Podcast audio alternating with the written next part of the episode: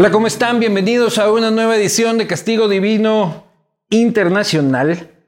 Eh, feliz, feliz de estar acá. Este es el primer castigo que tenemos en Colombia, eh, el tercer país que, que, visitamos en el castigo, así que encantado de la vida, de andar por ahí trabajando, que es esto, se considera trabajo, eh, esto de beber y conversar. Eh, lo cual agradezco. Agradezco a Dios por haberme permitido hacer de mis vicios mi profesión. Así que agradecer también a las marcas que permiten que esto suceda. Me refiero, por supuesto, a Latitud Cero, un emblema de la cervecería artesanal ecuatoriana. Me refiero también, por supuesto, a la TAM. Eh, vuela por todo el mundo con la TAM como un rey. Eh, la TAM Airlines. Agradecer también a la ciudad de Quito, tu historia empieza en Quito, descubre también la ruralidad, ruralidad, y aprendí a decir la palabra, de la capital del Ecuador. Sin más, para mí es un enorme placer tener esta conversación con uno de los referentes actuales más potentes de la comedia colombiana, de la comedia independiente colombiana, de un fenómeno de las redes sociales por su personaje. Y, y hablaremos de todo eso.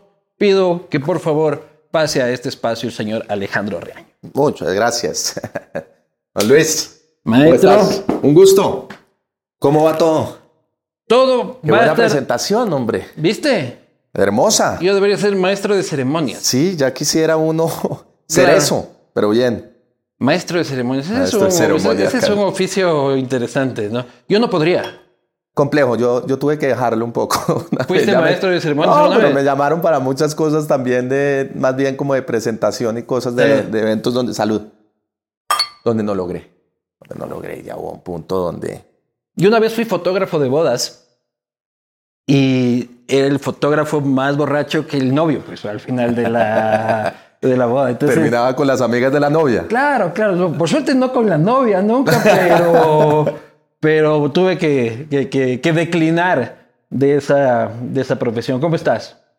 Bien, muy bien. ¿Cómo están ustedes acá en, en Bogotá, en esta Maravilloso. internacional? No he podido ir mucho más allá de por aquí, pero bien, ya es la tercera vez que vengo, segunda vez que vengo. Me encanta venir acá. No, no encuentro yo diferencia entre ustedes y nosotros, así es como que está. Estaban diciendo que Es muy que- parecido todo. Sí, sí, sí, no, sí, la misma cosa. Oye, eh, entrando un poco en materia, revisando un poco este, la historia de tu carrera, hay algo que me sorprende y es que eres particularmente sensible a la crítica. O sea, la crítica te afecta personalmente. O sea, te, te, te da bajón, no sé si te deprime, te... Cuando entraste a soldado tenías que saber que, que esas eran las condiciones, ¿no? Sí, total. guerra peor en redes sociales. Total. Digamos que cuando yo entro un poco al tema de la comedia no existía este boom de las redes sociales. Entonces digamos que ya son 21 años en la comedia, empecé muy joven, como a los 13. Eh, um, y digamos que tuve como ese, ese cambio también, o lo tuvimos todos quienes empezamos como en esa época y otros que empezaron muchísimo antes en la stand-up comedy acá en, eh, en Colombia, de pronto estar en uno de los programas que era comediante desde la noche como más visto de, del momento y ya verse de un momento a otro ese cambio radical eh, con el tema de la llegada de Twitter, después con el Instagram, empezar a subirse como a estas nuevas propuestas eh, de la evolución mundial. Eh, Pero cuando te putean, te afecta. me, me afectaba al principio. Creo que nadie está acostumbrado tampoco a eso. Una cosa es encontrarse a alguien y decir, a mí no me gusta tu trabajo, a ya estar expuesto a nivel nacional. Otra es, muérete, hijo de puta, tú y tus hijos y todo el mundo. Exactamente. Y yo creo que cuando uno es padre de familia, que ya lo eres, se vuelve un poco más sensible también a ese tema, sobre todo cuando se está tratando de mostrar completamente lo contrario al mensaje que se está llevando por medio del personaje. ¿sí? Todo lo que se está diciendo es lo que no debe ser, o sea, que es Claro. lo contrario y se trabaja desde el sarcasmo, desde la sátira Sí. política también. Entonces, sí es muy difícil, sobre todo pasa mucho en estos países la- latinoamericanos, la falta de educación donde no diferencian entre el personaje y la realidad. Claro, no, no, no. Y, el, y el- la persona que está interpretando el personaje. Tan, tan es así el tema en muchos casos de Betty la Fea entonces iban y le pegaban a don Armando Claro. por tratar así a Betty. Y Sí, eso sí, ha pasado sí. en todas Eh, partes las del mundo. telenovelas lo encuentran al actor en el ¿Cómo supermercado. y- Mariana, el tata? Claro que sí. Y la abuela, y eso pasa un poco. Y tampoco pensábamos lo que iba a pasar con el tema de las redes sociales, que muchos nos quedamos atrás. Empezaron los youtubers a subir un contenido de también. Oye, pero Twitter, Twitter, sabes No que es la cloaca. gente está ahí para Es- putear, ¿no? Es para putear. Exactamente. Pero sirve también, o sea, uno necesita esa catarsis. Yo creo que mucha gente Catárquico que no putea en ¿no? Twitter le estaría pegando a su mejor amigo. O sea, Es bien catárquico, pero hay gente que ya se pasó de esa catarsis Claro. y ya lo coge como un deporte diario de estar todo el O día le haciéndolo. O le pagan también. Están las, las bodegas. Eh, um, bodegas les llaman aquí a los troll centers. sí, exacto. No, no, no. Eh, está el troll también y está la bodega politiquera, es directamente en, en temas ya políticos, dirigido hacia un lado, hacia el medio o hacia el otro. Pero ¿cuándo fue el momento en el que el ruido de redes sociales te, te, te quebró? Incluso dijiste, voy a dejar a Juan. ¿Ya? No, no dije voy a dejar a Juanpis. De hecho, Dijiste lo- próximamente, en algún momento. Próximamente este, sí lo voy a dejar y de hecho es algo que tengo a más o menos, no, no es a largo plazo, sino a corto plazo, que es más o menos para mi corto plazo ya es un año, eso es volando. ajá. Eh, pero no es un tema por las redes sociales, sino es un tema ya de mi vida, de mis cosas que han venido cambiando también.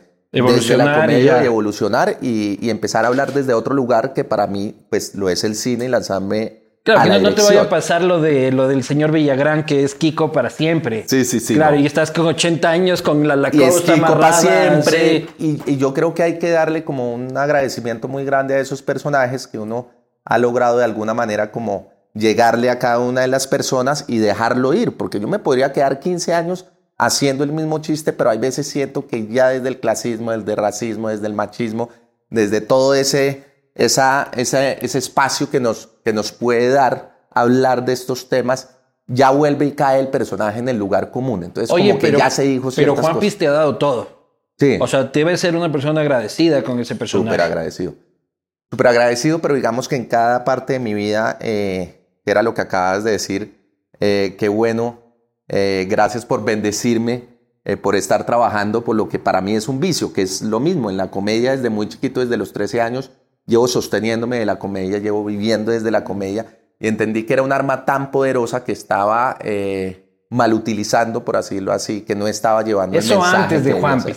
Antes de Cuando estabas en el sexo, en el típico chiste de pareja, de si se Caer me para en la o no se me banalidad. para. En la estupidez, caer en el mismo lugar donde caían todos los comediantes y empezar a Y por cierto, se te para. eh, sí, estoy en Ya. eso. Pues ahora que soy padre ya no. Ya, ya no hay ya, oportunidad. no, ya, ya se para y se va, entonces ya no pasa absolutamente nada. Mentiras. Con más potencia, ¿eh? Claro. Porque ahora es, ti- tiene que atinar a lo que va. Ya, ya, ya no es por placer, es por, por reproducción. Por reproducción. Eh, claro. sí. ¿Quieres reproducción? Toma lo tuyo. Ya Sí. solo tengo sexo por reproducción, básicamente. Y camino como todo un reproductor. Claro, que soy un cemental Un de Bogotá, cemental. claro. El puta camino como un percherón por todos lados. No, ya me hice la vasectomía, ya. Se fue.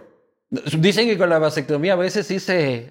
Hay, hay un rebelde que, que encuentra el camino. así. Sí, dicen que sí, que de pronto uno dice, yo mejor cojo por este lado y toma. rescatando al espermatozoide Ryan. Ryan. Cosa, Está buenísimo. una cosa así. Oye, pero, pero Juan Piz, te ha dado todo, te ha dado dinero, te ha dado fama, te ha dado proyecto, este, te ha dado público, también te ha dado cosas malas como de las que, como de las que estamos hablando. Pero ¿cómo se prepara un actor para matar a un personaje tan fuerte? Porque no es una huevada de que, ¿saben qué? Ya mañana no sale. Imagino que hay un tema interior tuyo de despojarte de ese, de, ese otro yo, ¿no? De, esa bipolaridad que tienes con un personaje tan fuerte.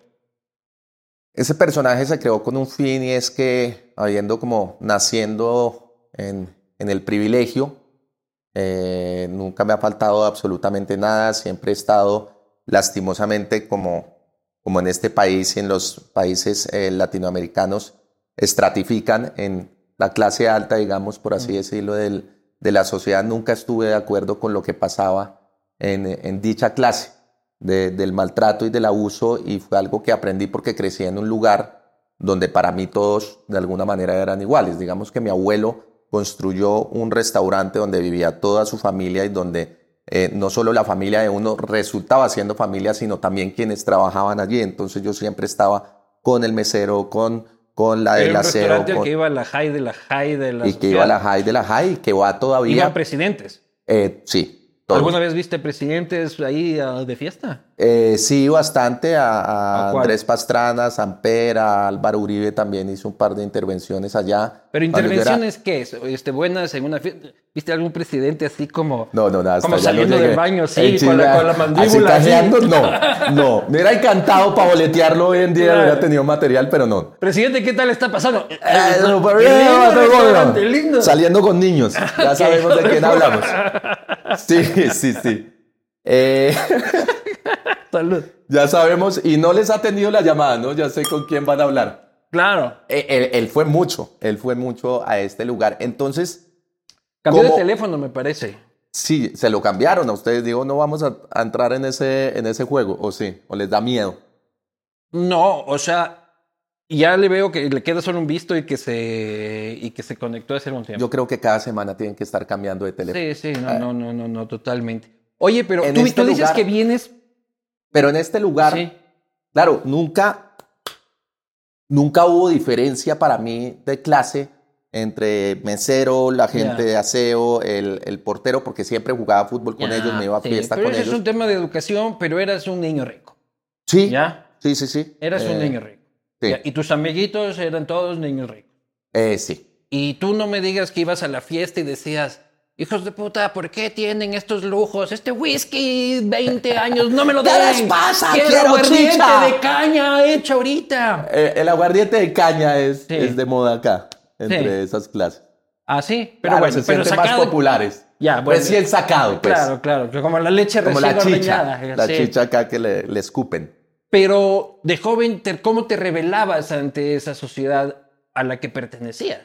Lo que pasa es que yo empecé, me empezó a ir muy mal en los colegios por, por cierta rebeldía y terminé eh, en el momento en que entro a estudiar teatro realmente y veo las, las necesidades de muchas de las personas que están ahí, logro salir de esa burbuja en la que muchos El ven. teatro te saca. El teatro me saca de eso porque... Pero antes es- disfrutabas de la burbuja. No, no es que disfrutara, porque siempre estuve en contra de, de ese tema. De hecho, mis amigos nunca Pero ¿cómo a Como qué mierda, amigos. ¿por qué me voy en chofer? ¿Qué huevada? ¿Por qué No, este- nunca tuve Este chofer. masaje tan delicioso como lo odio. Nunca tuve chofer, afortunadamente. Dentro de mi familia, eh, la mía, por ejemplo, no mis tíos y eso, la quebrada era mi mamá y mi papá. Mi papá era escultor, mi Claro. papá, eh, mi mamá, perdón, es, es artista y diseñadora textil. Entonces, siempre dentro de esa riqueza nos faltó muchas cosas. Entonces, heredo la ropa de mi primo, eh, lo del otro, entonces nos llevan, pero no podemos ir con toda la familia porque nosotros no tenemos plata para ese viaje crecer dentro de esa opulencia, pero siendo muy consciente que nosotros no teníamos eso que, que tanto pensábamos. Entonces me empiezo a dar cuenta de, de la falsedad de la clase en la que estoy viviendo, donde se trata de apellidos, donde se trata de temas de aparentar, de quiénes somos. Así esté en la inopia, así no tenga que comer, hay que mantener el apellido y el ¿Alguna vez social. llevaste una novia más morenita a tu casa y tu familia la rechazó? A mí me Si es una entrar y preguntar qué apellido es, quién es su mamá, de A dónde mí me pasó una vez y me sentí. A mí me ha pasado muchas veces, realmente. Que tu Eh, familia ha rechazado alguna pareja tuya porque Sí, no cumple porque ha preguntado. eh, exacto, que no ha preguntado. No, no es que la rechace, pero sí había burlas, por ejemplo, cuando Claro. se iba y, y me tocaba como hacer parte de la burla, pero no les ponía mucha atención. Entonces eso hizo también que me alejara, que mis amigos del colegio hoy en día no tienen nada que ver conmigo, que me he encontrado gente que salió de los mismos colegios preguntándose lo mismo y que terminaron conociendo el mundo real, porque es que a uno en, en este tipo de, de países, vuelvo a los países latinoamericanos, eh, cuando hay una burbuja, tú te mueves en esa Sí. burbuja y es la gente del club, es la gente del restaurante, la gente del apellido. Y si no logras salir de ahí, tampoco los... Que muchos tienen miedo de salir de ahí también. No, es que Ni quieren. desconocen lo que pasa ahí. Hay, un niño eh, hoy en día que es muy tuitero, que es el hijo de una eh, senadora de, de este país, y hay veces me pongo en la posición de él y digo, Claro, tuitea como una persona que nunca ha salido de esa burbuja y para él el mundo se constituye de esa forma. Pero cuando uno empieza a recorrer un país como lo es Colombia, cuando empiezas a ver que en La Guajira los niños son quienes te dejan pasar por medio de peajes y a cambio de, de comida o de algo de plata, cuando empiezas a ver que además las pruebas o los testeos de ciertas bebidas azucaradas en el país las hacen con niños de La Guajira también para ver si a los niños de clase alta no les pasa nada, pero que se mueran los de La Guajira, porque aquí él no va a importar si hay una muerte más en La Guajira. Cuando tú empiezas a ver eso, cuando empiezas a ver lo del desplazamiento, que es algo real que ocurre en nuestro país, cuando empiezas a ver que eh, hay todos estos grupos paramilitares, todos estos grupos guerrilleros, que hay todos estos grupos políticos que se reúnen los unos entre otros, que te empiezan a dividir entre centro, derecha e izquierda, pero a la final todos comen en la misma mesa y lo único, como la muestra ahorita que hizo el, el presidente Gustavo Petro de tirarle siempre a un sector y ahora comprarle unas tierras a esa gente que le tiraba y ahora los otros que le tiraban a él Pero le agradecen a nuestro precisamente, presidente. Eh, eh, ahí te demuestra que el discurso de ricos versus pobres es un discurso que no ha solucionado nada. nada es un discurso que solo ha servido a los políticos. Totalmente. Totalmente. ¿Y tú no crees que Juan Piz un poco, para la gente que entiende el personaje, ¿no? Abona en eso de decir, los ricos son una mierda, este, cuando no está mal ser rico. No está mal ser rico y nunca lo he dicho y siempre al final del, del, del show... Ojalá todos fuéramos ricos. Ojalá. Es que al final del show yo tengo una reflexión que nadie conoce, que es la que es la cachetada como al final de, del evento teatral que, que tenemos en ese momento, del late night, donde le digo a la gente, aquí nadie escoge dónde nacer, primero, esto no es, digamos, como un discurso preparado porque siempre se me da de una manera distinta cada noche dependiendo de la energía del público. Eh, pero siempre es como desde ese lugar de quitarme todo, quitarme las gafas, de hablar del privilegio que también tuve que, que vivir, del el privilegio que está teniendo la gente que asiste a teatro, porque en Colombia ir a teatro es un privilegio, en un país donde millones de personas no han asistido a teatro, en toda América Latina, no han ido nunca a cine, no han entrado a un centro comercial, nuestro teatro queda en un centro comercial y por ende eso ya los hace unas personas eh, privilegiadas del país. El hecho de tener internet, el hecho de tener las tres comidas. Ya, pero ¿no crees que abona a este discurso de... No, porque Juanpi está desde ese... Siempre está desde ese discurso claramente, desde todo lo incorrecto, desde la incorrección. Y es un discurso que le hace claramente mucho daño, pero para el que lo entiende es para que se vea reflejado en lo que no debe ser, porque es un personaje racista, machista, clasista, racista, xenófobo. Y hay gomelos que te, que te dicen, puta, qué de puta. Eh, hay gente que no lo ha Me siento súper identificado, Y está en esa delgada línea y dice, qué buen personaje, yo soy muy parecido a él, del puta. Si le digo, tienes que revisarte. Claro. Porque algo que no está bien en tu cabeza y no está funcionando y puede ser como este niño tuitero del que hablo, que también me entrega muchísimo material eh, todo el tiempo. Y los políticos, realmente yo no tengo que inventar mucho porque es que los políticos lastimosamente me dan material diario para subir y hacerles como una burla directa a todo lo que están jodiendo y a todo lo que están Pero el material lo recoges de lo que viviste o por fines, por, fines Por, fines profesionales, creo que si te vas a una fiesta este, de millonarios a comer caviar, solo por fines profesionales, claro. Estoy aquí de infiltrado. Yo, em, por ejemplo, eh, digamos que todo el material sí me lo entregan diariamente eh, los políticos. Los fines de, de, trabajo que hablo, voy a todos esos lugares, no estoy en ningún momento juzgando absolutamente a nadie. Los fines de semana vas a esos lugares. Voy a muchos lugares o hoteles o disfruto de muchas cosas que nada tiene que ver con lo del personaje, porque es que la crítica es a lo que estamos hablando que no pude terminar a la gente que tiene plata. Estaría mal hablando de eso, porque no es, eh, no está mal tener plata, no está mal tener un yate. Eh, lo digo todas las noches. Es entender, es, es, es, un tema de humanidad, no es un tema político tampoco. Es un tema de ser humano. Somos seres humanos, pero lo menos que tenemos es humanidad. Entonces, si uno, uno puede vivir su riqueza como, como quiera, uno puede viajar por el mundo como quiera, siempre y cuando no le haga daño a los demás. Lo que pasa es que cuando la gente malutiliza esa plata, es que empieza a maltratar a las otras personas y es cuando empiezan a tratar a la gente como si fueran sus esclavos, eh, deciden sobre sus decisiones, no comen en la misma mesa, ellos no son los mismos seres humanos, ellos no tienen los apellidos y nos corre el mismo color de sangre por las venas. Entonces acá no es un tema de Todos tenemos que ser iguales porque acá es un tema de humanidad. Claro, tenemos que ser humanos, eh, son- somos seres humanos todos, pero debemos pensar también de manera diferente. Esos Todos son somos iguales. Todos como seres humanos sí, pero pensamos de manera distinta. No tengo la razón, Pero pues estamos hechos de lo mismo. Sí. ¿Me entienden? Que pensemos distinto es otra cosa. Otro problema Y ahí es donde es- uno se debe sentar a hablar con los demás para llegar a un punto de encuentro. Otro problema de ser rico no solo es ser rico, sino ¿no? este, ¿cuál es el origen de tu dinero? Total, total. Entonces, ahí sale también todo este tema y toda esta crítica de Juan Piz. Juan Piz es súper directo diciendo, yo me robé eh, el Internet de los niños, yo me robé la plata de la paz, 500 mil millones de pesos. Todo el tiempo estoy denunciando lo que están haciendo los políticos. Y los latinoamericanos tenemos una capacidad de aceptar al rico.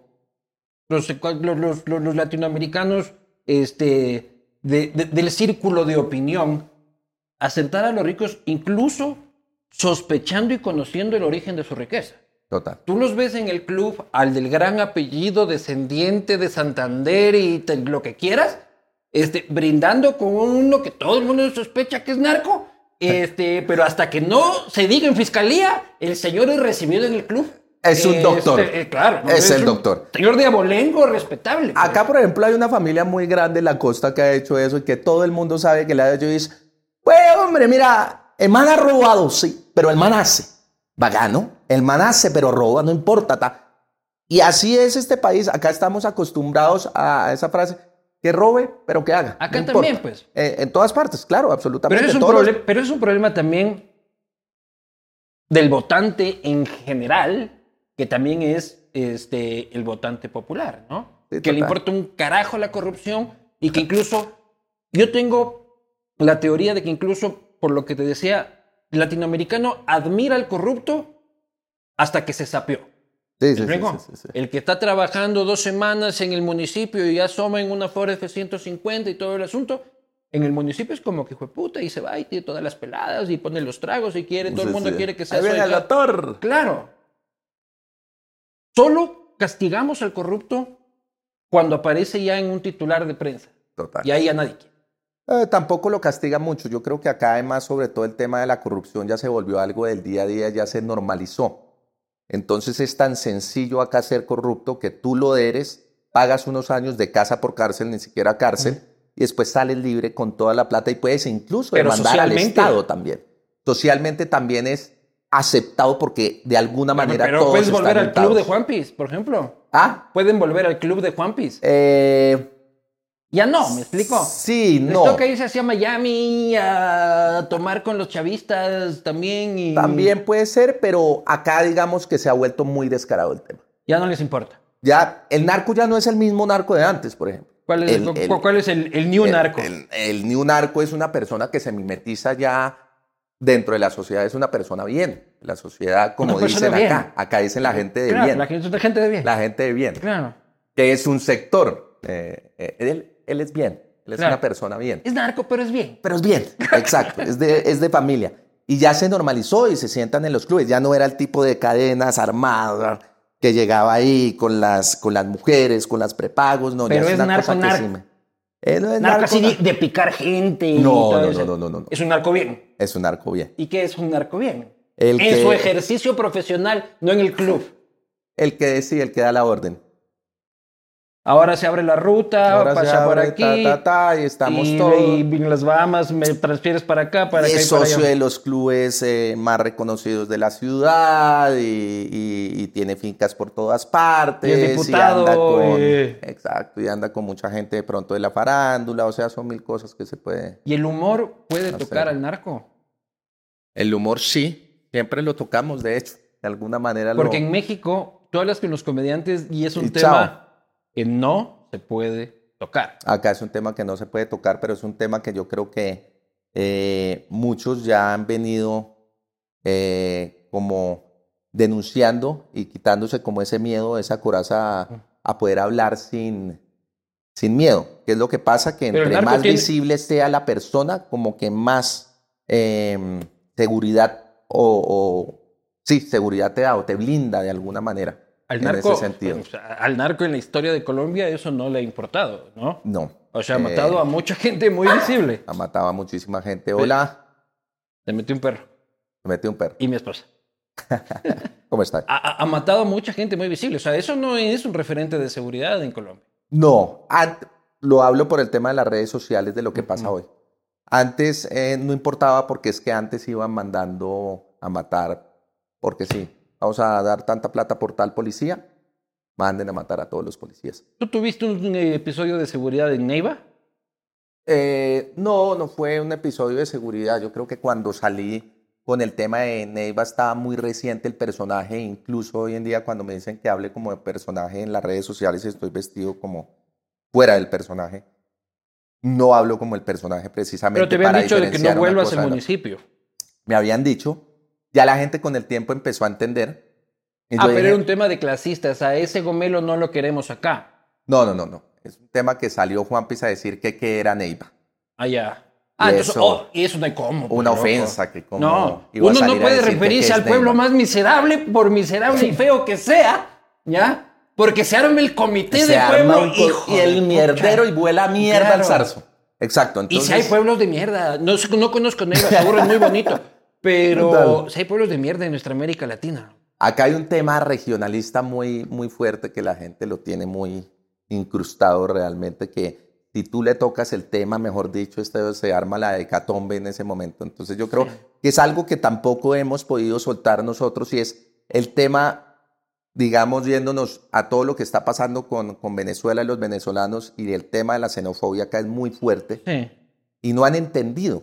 No han entendido muchas cosas de, ah, tenía que ser venezolano para venir a tratar lo cuando los colombianos han ido a llevar cocaína a todas partes del mundo, Pero estamos, han matado en todas partes del programados mundo. para odiarnos de una u otra forma. Claro, pero no tiene que ver, el, el- el tema de las fronteras y las ban- banderas fue algo que creó el mismo ser Sí, humano. sí, Y también las ideologías. Y las ideologías y O sea, absolutamente Colombia todo. se mataba entre conservadores y liberales, Liberales por no- décadas este, y también por algo creado por el hombre. Exacto. ¿Qué más creado por el hombre que las ideologías? La geografía es, en todo caso, menos creada por el hombre, las diferencias geográficas que las, que las diferencias ideológicas. Total. Y las diferencias ideológicas han generado Pues, ingentes cantidades de, de actos de xenofobia, no solo en América Latina.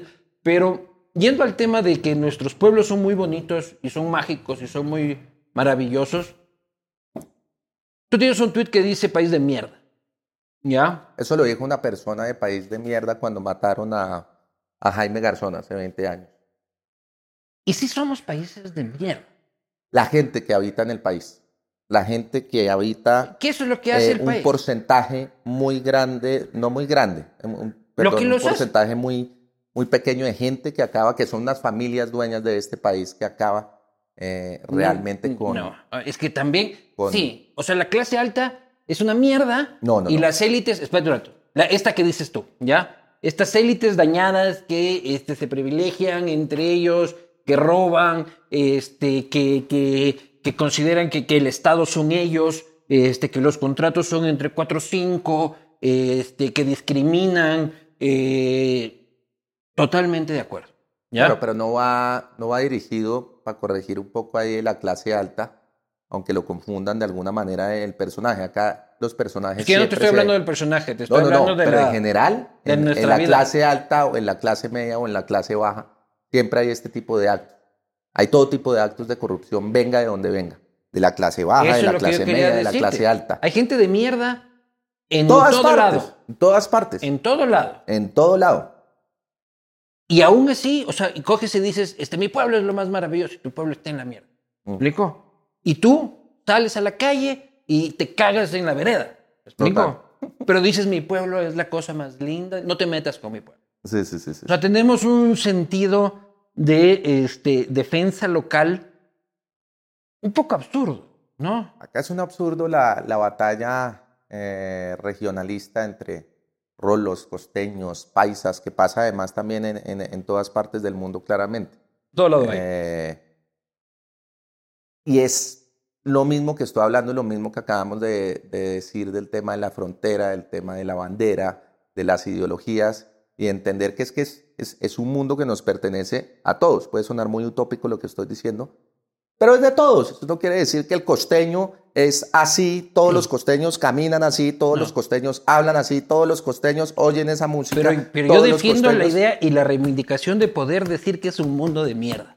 Sí. ¿Ya? Es sí. un mundo Somos la peor raza. Somos la peor raza. El Eso mundo no muy bonito, pero lo hicimos mierda. Lo hicimos Y mierda. la humanidad es una cagada este, Absoluta. completa. Anoche lo puse con el tema de, de Ucrania y puse somos la peor raza existente. Realmente el mundo no nos necesita a nosotros. Ya no hay guerra el en país Ucrania. no nos necesita Ya a no hay nosotros. guerra en Ucrania, Sí, cabrón. total. O sea, nos duró tres semanas de Twitter esa huevada. Hasta que, como decía este, hasta que Johnny Depp se divorció, eh, se acabó Murió. la guerra. Sí, ya no se vuelve a saber del tema. Somos un mundo que le importa una mierda todo. Todo. Entonces, ese, el personaje representa ese tipo de personas, ese tipo de ideologías, ese tipo de gente Ya, con pero, poder. como, pero que como, como coincidimos, hay gente de mierda en todo. lado. Hay gente de mierda. Oye, en ¿cómo te llevas con Claro, la- yo lo hablé desde otro lugar porque siempre se ha hablado desde la clase baja en ciertos personajes. Claro. No se había hablado desde la clase Pero hay alta gente y que no entiende, conociéndola. ¿no es cierto? Hay gente que no entiende. Hay gente que, que- que cree que tú reivindicas esas prácticas. Claro, y que cree que yo por el hecho de haber vivido en ese privilegio, entonces soy como el personaje, soy maltratador, soy eh, racista, soy machista, y a la final lo que estamos haciendo es un ejercicio cada vez más fuerte, más pulido de ser aún más racista, Pero de ser ¿cuántos aún más juicios has tenido por esto? Eh, no, no, no. ¿Denuncias o intentos? de Denuncias sí, muchísimas. Todo el tiempo estoy... eh, con- ¿Pero por aprovecharse políticamente o porque realmente no entendieron el mensaje? No, realmente ¿O porque no se te fue la entendieron. mano? No, no entendieron el mensaje. ¿Alguna vez se te abrió de la mano? Eh, cuando, cuando uno llega al programa, entiende a qué va a jugar. Entiende perfectamente. Cuando estuvo la vicepresidenta, sabía perfectamente que se iba a enfrentar a un Juan Piz completamente racista que llega y le dice a la vicepresidenta, hoy por hoy, eh, ¿usted qué hace de vicepresidenta si usted, por su color, debería ser la empleada de mi casa? Eso Fuerte. fuera del personaje es completamente incorrecto y ese pensamiento es, Es un fuerte. pensamiento que todavía existe Totalmente. hoy por hoy. Pero si tú De entras en gran esa parte del dinámica- electorado, seguramente. Seguramente, pero si tú entras en esa dinámica y, ¿Y vas cómo a esa reaccionó ella? y lo entiende, no, lo entiende perfectamente. Cuando se acabó, claro, cuando se acabó la entrevista me dijo muchas gracias porque la gente piensa así, porque la gente no acepta que una persona como yo de territorio que fue desplazada por la violencia sea hoy por hoy Sí. la primera vicepresidenta negra en Colombia en un país racista. Eso le duele a cualquier Pero clase. Miguel Polo no entendió. Él no, él no entiende mucho, realmente. Él no entiende mucho. Él Ahí no le dijiste, mucho. tú eres negro, pobre y gay. Claro, pero él cree que la crítica es hacia él y él pertenece a un partido que no avala a este tipo de personas, Claro. que siempre ha estado en contra del matrimonio entre personas del mismo sexo, Claro. que nunca ha apoyado a la gente de estratos bajos. ¿sí? Eh, Es como las la marchas, él es como las marchas LGBTI con la camiseta del Che Guevara, cabrón. Eh, exacto. Tal cual. Es tal cual, loco. Qué bien descrito. Exactamente. Entonces se va a decir, yo lo voy a denunciar tal cosa. Queda el personaje con una curul representando, yo no debería hablar tanto de este tema, pero bueno, mira, ahí me mira Rocío. Representando a la comunidad afro, que la Y comunidad el señor afro Abelardo de la Espriella, este, vaya personaje. Eh, este, saludos, seguramente está viendo, ya anotando a ver de dónde tengo, pucha, que me den más cámara. Sí, y entonces representa, tiene una curul representando a la comunidad afro, que la comunidad misma Lo rechaza. no lo rechaza. Pero así es la política. Así es la política. Así es la política. Petro acaba de ganar, apoyó las marchas del 2019, ¿fueron? Eh, que tú también apoyaste, y ahora gana y hace una reforma tributaria que muy poco de, de diferencia tiene con la que presentó Como la Iván Duque. pasada, sí, total. Y ahora yo no veo aquí, yo, yo pensé llegar aquí a Bogotá y que estén quemando Bogotá. que todo el mundo iba a estar marchando. Y no vi ni un fosforito. Total. Nosotros ahorita vamos a salir con un nuevo formato precisamente Ahí para pues ahorita vamos a salir, vamos, vamos, vamos. ya Vamos a salir todos de una vez a marchar con ese nuevo formato del nuevo JP News que va a ser un poco más hacia este gobierno y Juanpi se va a vender un poco al gobierno como lo hizo José Félix Lapori re- recibiendo eh, esa cantidad de plata por la compra de 3 millones de hectáreas a quien era oposición y después sale eh, diciendo muchísimas gracias al señor presidente. Entonces Alejandro, así funciona esto. Pero que le pregunto a Alejandro. ¿Ya? No muchas veces, muchas veces me respondes como que pim pim y me empieza a responder Alejandro en tercera persona de, de Juanpi. Ok, ¿Ya? ok. Creo que tienes que irte a hacer ver cómo ese que Me va a tener esa- que revisar esa vaina, o sea, ese- estoy como un Juan No porque saco un arma y disparo si fuera Juan Pista acá Claro. el personaje. Sí. Gustavo Petro, hermano. ¿Qué onda para Alejandro? Eh, um, no ¿Te era... entusiasma? Me encanta como, como Rocío mira, la productora.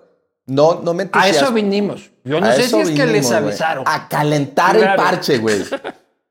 Eh, um, dentro de esa baraja que había de políticos era como la única opción que teníamos nosotros. Y digo nosotros porque entre la oficina todos lo pensamos de esa manera, pero muchas cosas de su discurso no nos convencían. Pero también estábamos cansados de la misma politiquería Sí. y de los mismos en el poder, que ahora vuelve y pasa lo mismo de unos con los otros, que nos pareció eh, al principio muy aterrador la relación que empezó a tener eh, con Uribe, la cercanía, y a la final eso termina siendo la política, ¿no?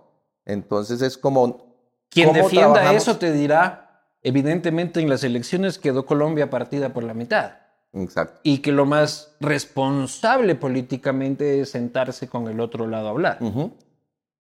Que para unos fue muy importante, para otros fue como, bueno, si se han Una tirado traición. tanto desde, sí, una agresión muy fuerte para todo lo que representa y para todo lo que se le denunció en su momento. Pero yo leí una declaración que es tuya como un acto de paz muy importante, diría yo, de hagámonos pasito, empecemos a trabajar y empecemos a sacar esto adelante. Para mí no es alguien que, que, que me represente, ni los otros, porque tú ya no eres petrista. No, nunca lo he sido. Yo leí una declaración tuya que decías. Petro, Soy, soy el tibio de, de- del parche porque no le creo a ninguno de ellos, porque los he tenido sentados a todos como usted los ha sentado, y cada vez que los oye hablar y cada vez que los oye con tantas promesas, como aseguran las cosas, como aseveran ciertas uno huele cosas, sus mentiras. uno huele sus mentiras y ya no cree en ninguno, entonces a todos los trata por igual, pero si me dijeran por quién iba a votar, si por el ingeniero o Petro, pues no iba a votar por el ingeniero nunca en la vida. Prefiero Petro a ver qué pasa y otra cosa completamente distinta. O podías no votar. O podría no votar, pero hoy en día en un país como este no es una opción salir y decir, voy con el voto en blanco, no hay que tomar una decisión. Se va para un lado, se va para el otro, con el dolor del alma, porque a la final eso es lo que son los políticos que uno no va a decir, "Ah, qué bien lo hace, ¿verdad? Me representa, qué maravilla el trabajo que está haciendo. No, Pero ahora crees lleva que- dos meses. Sí, no, La lógicamente. gente también ya, ya estaba esperando Claro. que en dos meses cambiara. Ah, este es el cambio. Marica, lleva Nuestro meses. presidente de derecha va un año y medio y todavía dice como que voy fuera dos meses. Recién estoy. Recién estoy. Disculparán que recién llego. Al otro salía en una, en una portada de una revista acá, un año de aprendizaje. Un año Claro. de aprendizaje. Y ya fue cuando la gente se empezó a mamar. Pero tuvo su año de Seis aprendizaje meses, y seis- aprendió. seis meses se supone que técnicamente es la luna de miel Mm. este, de un político. ¿No tienes miedo? Yo leí una declaración tuya que decía, a mí Petro me da miedo porque me dan miedo las personas que buscan constantemente el poder. El poder. Los extremos a mí me parecen fatales. eh, O sea, vengan votaste de donde votaste vengan. por una persona que te da miedo. Eh, pero los otros me dan mucho más miedo. Ya, ya veníamos de lo mismo, como que. Era un juego eh, de quién me da menos miedo. En este Lo país cual es es así. triste en una este democracia. país está así. No, ¿quién en este país nunca ha sido votar por, por el mejor, sino el menos malo. En este país siempre ha sido Una así. la cosa es el menos malo, otro es el que menos miedo me genera. Exacto. ¿Tú crees que él va a querer atornillarse en el poder?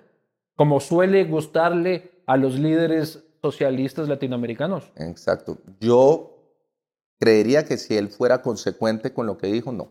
Estamos hablando de político. Claro, entonces sí. pero en eso sí creería que no. Fue muy enfático muchas veces, pero es político. Al final, entonces no tiene nada que ver con lo que estamos diciendo porque lo puede hacer, se amanguala ahí Sí. y le encanta y ahí se fue y ahí... Tú caminas jodimos. por un puente. Un puente de Bogotá, dime un puente famoso en Bogotá. El de la 170 o el tercer puente, sí. Ya, vamos, te caminas por el tercer puente. ¿Ya? Y está colgado, Quedó. del ter- y está colgado del tercer puente Gustavo Petro Ay, Dios, ¿qué es esto? y Álvaro Uribe. Y tú pasas por ahí silbando por la noche. Este, se va a caer alguno y tengo y que solo salvar. puedes salvar uno. Petro Uribe. Y tengo que salvar a uno. Uno, solo uno. Ah, no, pues sí, salvo a Petro. Muy bien. Si es que vas al siguiente puente, Qué complicada esa pregunta. si es que vas al siguiente puente Eh, y el está- otro ya vivió mucho en el poder. y está Uribe y está Duque, Muchas gracias a todos. y está Uribe y Duque, Eh, complicada esa, ¿no? La, la última es peor. ¿Puedo seguir? ¿Que se caigan los dos? No, no, tienes que salvar uno. Tengo que salvar a uno. Lo que pasa es que Duque me aplasta, ¿no? No, porque va No para abajo, tú estás arriba. Ah, ok, ok, Claro. perfecto. Pensé que de pronto, ok. No. Eh, No, igual no lo este- podría, este- pero tampoco súbelo. Claro. O sea, es mucho más fácil, en ese caso es mucho más fácil subir a Uribe, porque es un- una bolsita de huesos ahí, el otro ya está. No te pongo Piedad Córdoba en el ejemplo. No, no, no, mejor no, no, la agarro del turbante. Eh, sí, sí, sí, a Uribe. A Uribe Salvas a. Uribe en vez de Duque. Pues pesa menos. Y ya está un poco... No, esto me va a mandar a la mierda, gracias. El último. Todo lo que hice durante mucho tiempo y miren en la posición en que estoy muy bien. El último. ¿Cuál? Sí, Está en el puente. Hay que cerrar ya. Después de Claro. Está en el puente. Álvaro Uribe y Marulanda.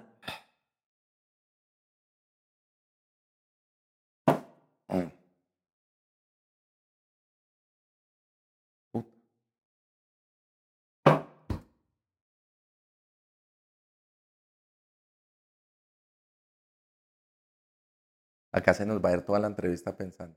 Yo, yo tengo todo el tipo del mundo, cabrón. Ok, Yo también. ¿Puedo tomar otro poquito de vino? Ya está, y también te pongo más. Claro, es que digamos para la sociedad eh, ese tipo de, digamos Álvaro Uribe ahorita, por más eh, procesos que está enfrentando, Ujú. que era lo que hablábamos al principio, no está comprobado ciertas cosas. En el otro lado, sí. Eh, um, qué vaina tan complicada esta. Porque es que en el otro lado, por más de que no sea como, como Marulanda, del acto como tal, también ha dado la orden. Yo solo te pregunté a quién salvas Es en un puto puente.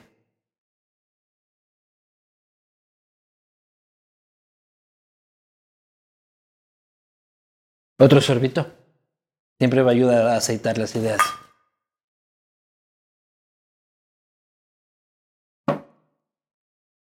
Uribe no ha pedido perdón. Salvas a Marulanda. Primero el perdón. Muy bien. Ah, ¿qué roce?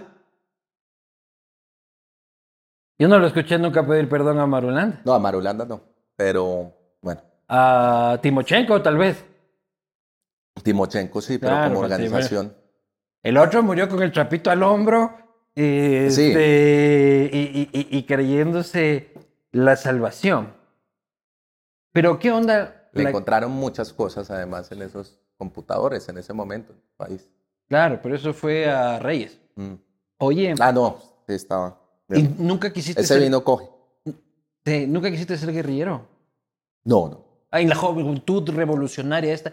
Porque cuando Tuve, tuve unos a, a campamentos. este Alejandro hippie, en su contexto, pues, este, gomelo, eh, Se llama hippie chic hoy en día. Claro. Que dicen esa vaina. No es hippie. Creo que una- también el despertar de esas ideas este, tuvieron un apoyo de fumar marihuana. Sí, mi papá.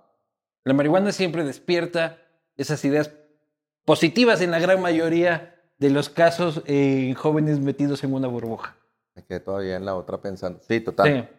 No, no despierta eso, sino lo que pasa es que de verdad yo tuve como esos, esos mundos. Tuve esos de la prohibición y un poco pensamiento más, más liberal. En tu casa los porros estaban permitidos. En mi casa del lado materno no, pero el paterno sí. O tu papá, pucha, lo acompañabas haciendo una escultura y tranquilamente un porro. Sí, pero nunca fui de fumar marihuana, yo creo que gracias a eso, porque fue muy permisivo, entonces nunca tuve la necesidad de irme como un rebelde. Los de probaste a- y pim, pim, muchas Probé, gracias. me cogió, me lo prendió conmigo y me explicó para qué era importante eh, la marihuana y me dijo, siempre trata de utilizarla como en momentos eh, um, importantes que tengan sentido y no simplemente por drogarse. ¿Y los químicos? Los químicos no digo en relación he- con tu padre, sino en ti.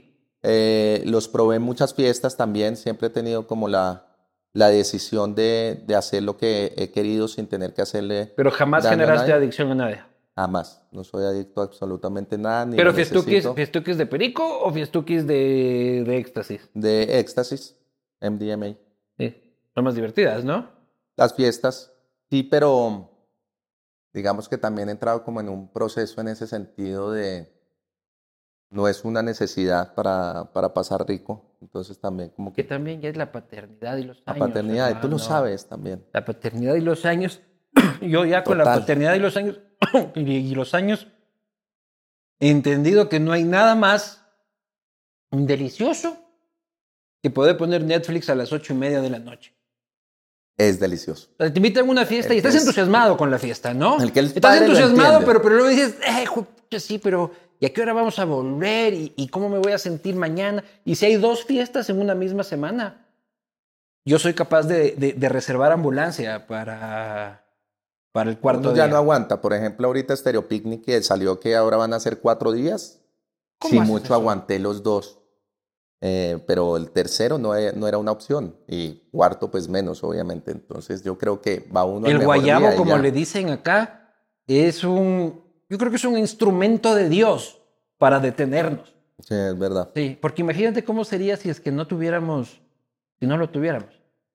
Ah. Esto sería un, des- un desmadre. Oye, tu relación con la religión. Salud. No tengo mucha relación, gracias. No he tenido mucha relación con la, con la religión. Posiblemente creo ¿Y en- familiarmente? En, alguna cosa. Familiarmente son católicos. Tú eres un tipo bautizado. Sí. Eh, hiciste la primera comunión. Eh, sí. ¿Y la confirmación? Eso ya es de profesionales No nomás. estoy ya. confirmado, güey.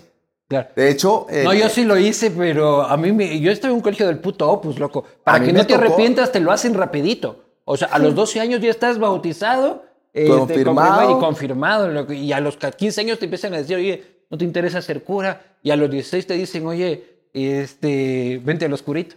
A mí me tocó. Dios mío.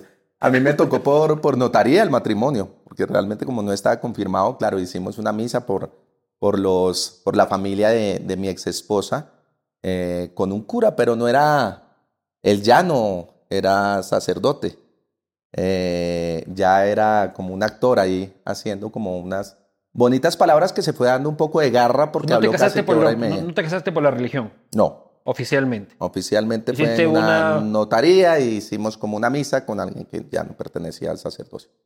Ya. ¿Pero crees en Dios? ¿Crees No, en creo, qué onda? creo. ¿Eres un tipo ateo? Sé ¿Eres que sea en ese sentido, tampoco me, me pongo a pensar mucho en eso, creo más como en las energías de, de las personas, en que debe haber algo ahí, en, siento muchísimo, tengo como esa sensibilidad con, con, los, con los seres humanos, eh, en la oficina lo mismo, cuando va a entrar alguien, tiene como una energía que, que no me hace sentir Sientes la como energía seguro. de la gente, como el aura de la Sí, gente. Sí, sí, como el aura de la gente que no me hace sentir seguro. Digo, esta persona no me gustó, como a muchos les pasará. Esto es ¿Y enfrentarse conmigo qué, durante... qué, qué- qué hora sentiste conmigo? No, media. Quiere decir media. Media no es tipo como la- mediocre, güey. o sea, No, no, no, no, no. no. Tienes una aura mediocre, hijo de No, puta. no, no, como una energía muy, muy tranquila, podría decir yo. Muy fresca y que se goza mucho lo que hace. Ah, ya, bueno, yo, yo sé, ¿qué aura más mediocre que No, no, no. Lo que pasa es que yo no siento, o sea, sí siento energías, pero ya tiene que ser una cosa muy heavy como que te van a robar. O Los sea, te- pero los teatros se siente muchísimo. Estoy frente a Ah, 500 no, no personas. sé. Estoy de martes a domingo. Bueno, ya, ya le bajé un poco al ritmo, pero presentándome todos los días, hablándole a la gente, llegando pero una muy cosa es la cansado energía y otra cosa es el estado de ánimo de la gente. Ah, Uno siente el estado de ánimo. el de la estado gente. de ánimo de la gente. Otra cosa es la siente- energía. Esta es una mala persona. Esta es una buena persona. Esta es una persona. Esa es otra cosa. Tú puedes ver una mala persona muy contenta este, y puedes pensar de que es una persona maravillosa. ¿Te han robado? Me han robado varias veces, sí. ¿Alguna en particular que recuerdes con... Una recuerdo cuando me robaron "Aquí todos los valí". equipos. Cuando me robaron todos los equipos estábamos ya como con un año de- del personaje de Juan Piz. Rompieron eh, los vidrios del, del carro y ahí estaban todas las cámaras, todas las luces y se perdió todo el trabajo que, Ah, pero no hubo un acto de violencia contra ti. No, de frente nunca. Y hablando de energía, siento que Bueno, te corté la puñalada. energía con lo de Marulanda y con lo de Uribe. ¿Qué qué? Siento que te corté la energía con lo de Marulanda y con lo de Uribe. frenó la- Sí, porque es un tema eh, eh, muy cómodo. Te que sigo lo que pone- sigue pensando en lo mismo. ¿no? Claro, lo pone Ya te respondo lo que me preguntas, una pero esa pregunta me la voy a llevar a la cama. No, es en una posición muy incómoda porque son dos personas que le hicieron mucho daño a este país. Ya, El otro ya no está, pero pues Álvaro sigue haciéndole muchísimo daño a este país. Entonces, como Pero que esa déjalo ir, ahorita decisión estamos hablando de, de otros delincuentes. muy Era a complicada. ver ¿qué, qué, qué te han robado. Nunca te han, te han asaltado. No, una sí me apuñalaron. ¿Te Tuve una, apuñalaron? pues una chuzada, no apuñalada, como, pues sí, una chuzada acá por robarme el celular. Aquí en Bogotá. la- aquí en Bogotá, sí. ¿Hace cuánto tiempo? No, hace como 12 años. 12 años. me- ¿Y cómo fue? Estaba saliendo de una discoteca, iba a llamar a, a mi mejor amigo en ese momento, porque como vivía en Chía, él acá en Bogotá queda como a 40 minutos. ¿En zona segura o en zona. no, pues peleona? acá puede estar en cualquier zona y Y todo es peleona. no es que sea lo más A mí me han dicho que aquí partes. ando uno seguro. Ah, todos lados ahí. Hay alguna persona que está mirando estos amigos de lo ajeno. Claro. Eh, y está, estaba llamando y me empujaron, eh, me quitaron el celular, salí corriendo detrás del tipo, de, de imbécil, eran dos de hecho. Eh, me ¿Para fui hacia sales donde el corriendo? otro. Era muy teléfono. chiquito como, como la adrenalina.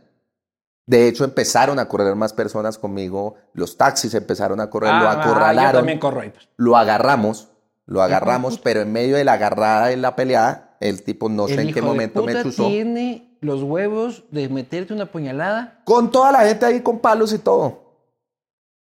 Eh, y el tipo fue preso. eh, acá lo sueltan si no se pone, digamos, como, como en La denuncia, si pongas la denuncia, lo sueltan a las 24 horas. Las ¿Y tú cárceles ese están rato, muy llenas. este, ambulancia o qué? Eh, estaba al lado de la clínica del country porque era en un lugar en la 82, entonces la pelea se dio en el jardín de la clínica. Cuando me vi lleno de sangre y dije, Ah, bueno, este man me apuñaló, pero en medio en algún lugar te tienen que apuñalar. Es en la que clínica, sea, cabrón. puta, en el jardín de una clínica. Total. Es como que si alguna vez tienes un accidente de tránsito que sea con una ambulancia.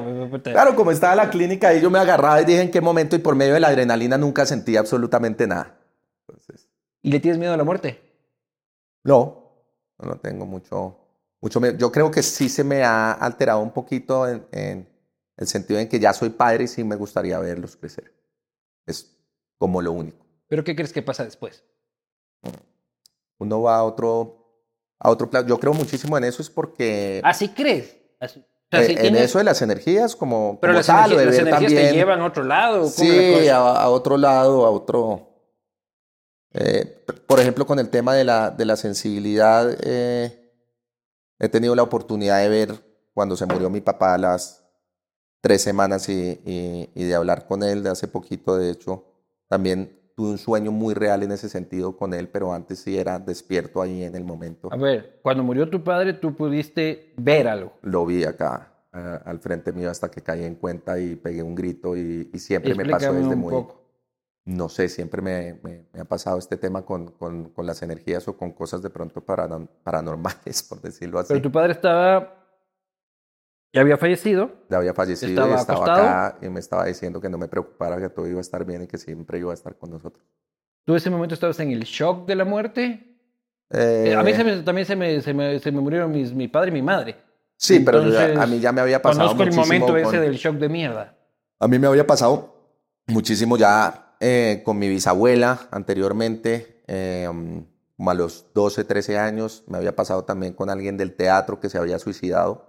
Eh, y a las semanas también tuve como un ¿Sueños? momento. No, eh, ahí, presente. ¿Lo ves?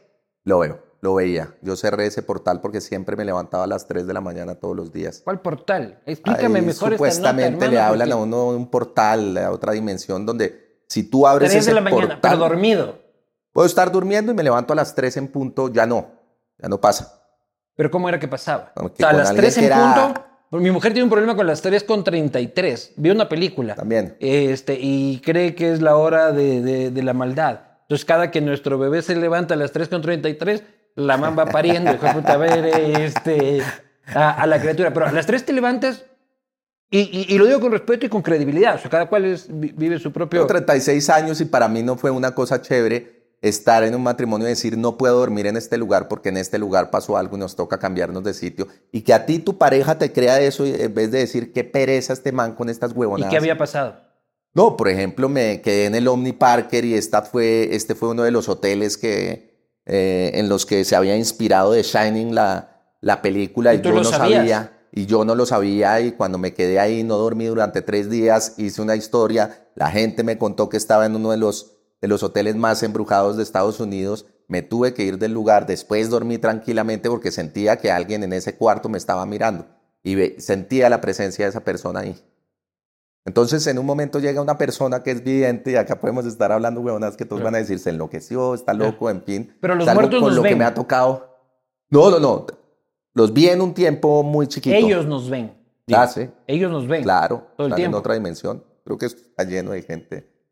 O sea, y uno no puede hacerse no la paja, por ejemplo, y ya está lleno de fantasmas. Pues aprovecha, si te gustan las fiestas swingers, dices, Claro, pues aprovechamos aquí, que hay un parche aquí gratísimo, colabórame cabrón, ven acá. Porque me, me parecería muy incómodo masturbarme Pues es- que hay mucha gente en Pues lugar. imagínese cuando se murió mi papá lo incómodo que era para mí pensar que él podía estar ahí presenciando mientras yo hacía el amor con la persona que estaba en ese momento. Claro. Porque pues me pasaba y lo sentía y pues fueron cosas que realmente la persona que era, que, es vidente me dijo te puedo abrir el portal. Yo no me voy a mamar sentarme en un sitio a hablar con alguien. eh, Abrir el portal. abrir el portal, poder hablar con, con O sea, ya que ya no hacerte, ya hacerte. O sea, ya.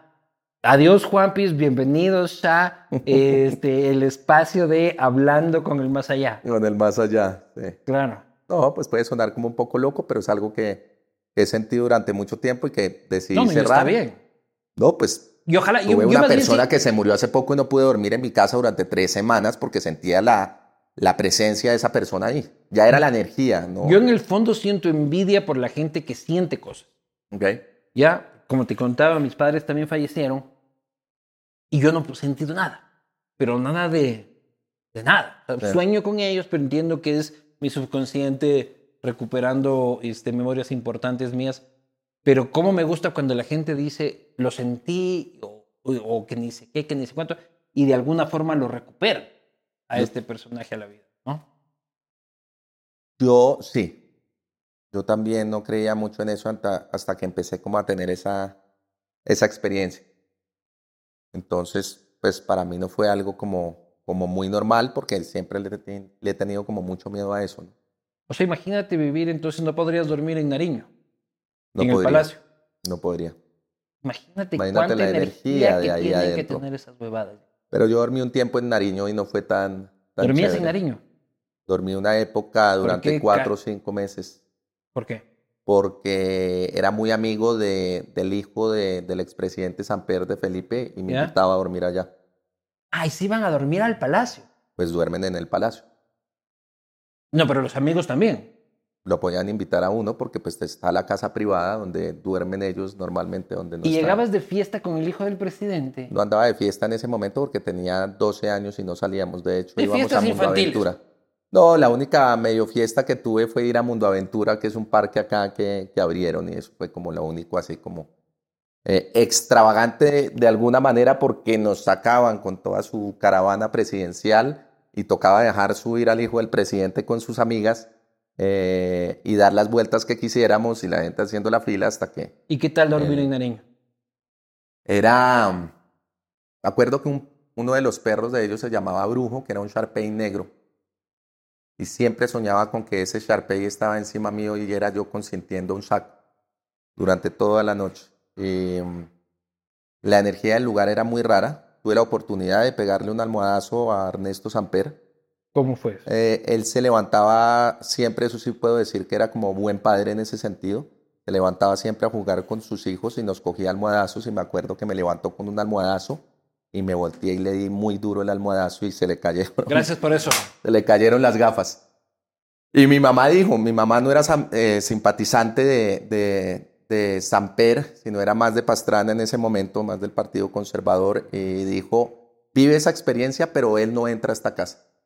Ve porque pocos van a tener la oportunidad de, Por tu de madre. dormir en Nariño, pero él no entra a esta casa. Oye, y nunca lo pude llevar a mi casa ¿Y tu amigo realmente. Samper sigue siendo tu amigo? Eh, no somos conocidos, pero no somos.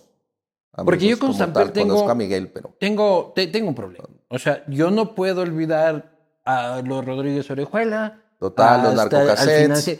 y de todo lo que hemos hablado, de cómo una persona puede andar con la cara dura por América Latina diciendo y hablando de democracia y tal y cual. Cabrón, te financiaron los narcos la campaña y todo el mundo lo sabe. Mm, Y el tipo fue presidente de UNASUR. Correa le hizo un edificio para que él tenga una oficina hermosa. Eh, nos costó 40 millones el edificio que le hicimos. Eso es lo que te digo, que acá eso está completamente normalizado y te siguen recibiendo como doctor. Es parte de la política.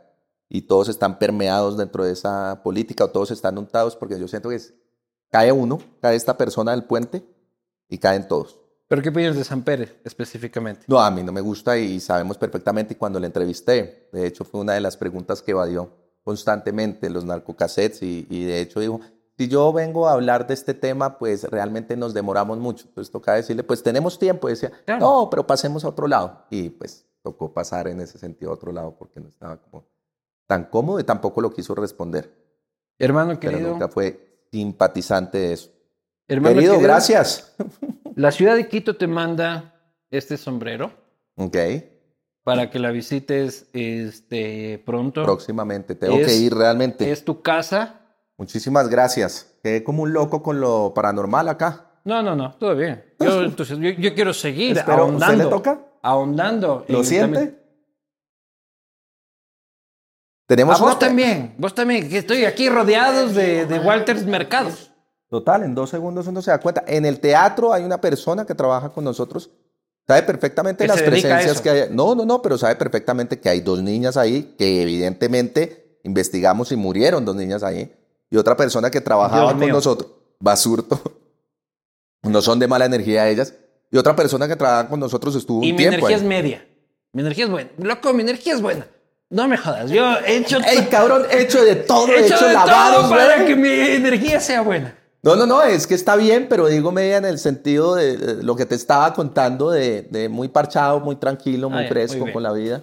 No Perfecto. tiene nada de malo. Es más, conociendo muy bien eh, todo este tema de cómo se mueven las cosas, porque por eso haces las entrevistas y por eso también te metes en problemas como yo me he metido en problemas.